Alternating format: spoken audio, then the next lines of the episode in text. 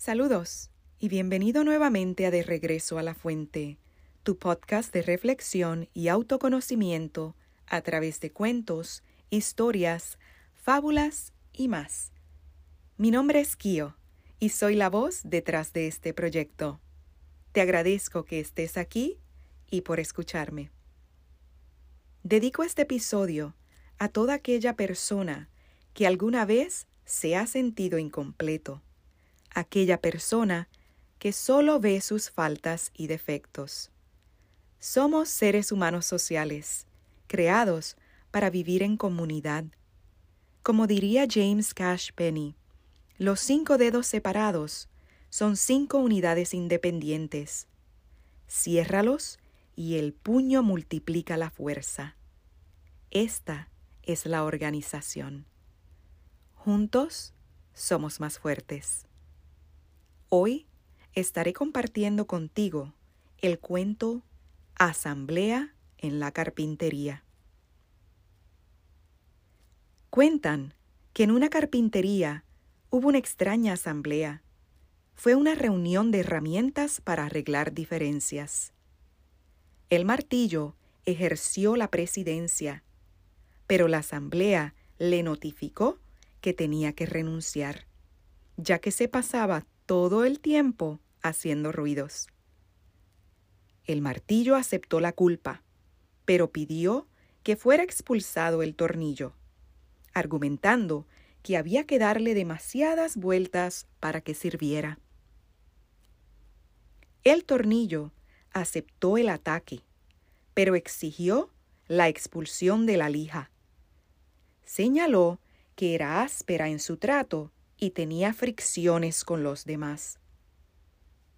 Y la lija estuvo de acuerdo, pero exigió que fuera expulsado el metro, que siempre se la pasaba midiendo a los demás como si él fuera perfecto. En eso entró el carpintero, se puso el delantal e inició la tarea. Utilizó el martillo, la lija, el metro y el tornillo.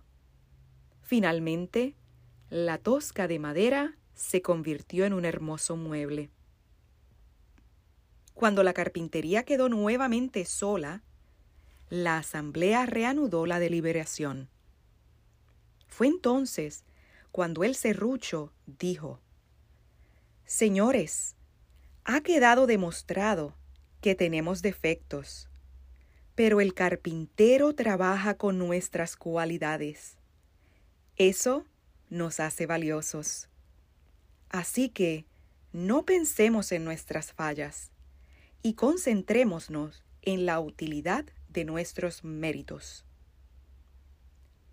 La asamblea pudo ver entonces que el martillo es fuerte, el tornillo une, la lija pule las asperezas, el metro es preciso, y se vieron como un equipo capaz de producir muebles de calidad.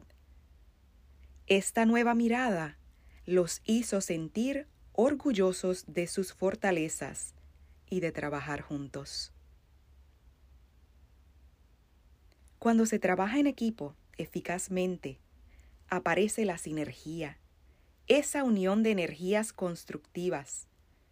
En otras palabras, la sinergia se consigue poniendo a personas distintas a trabajar en común, potenciando sus virtudes y no sus defectos.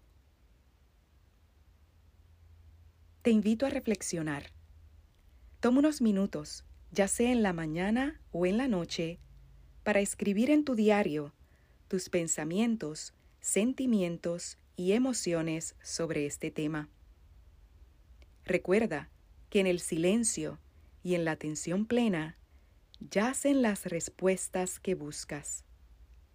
La sabiduría está siempre en tu interior. Si conoces algún cuento, historia o fábula y quieres compartirla conmigo, para que le dé voz en esta plataforma, te invito a que me envíes un correo electrónico a www.kio.com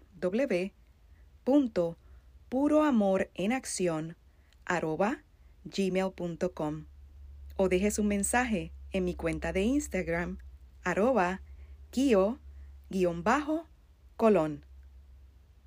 Si has disfrutado este episodio y encuentras su valor, te agradezco que me dejes una reseña o compartas el podcast con otras personas y así me ayudes en mi misión de expandir conciencia para regresar al amor propio. Gracias y hasta la próxima.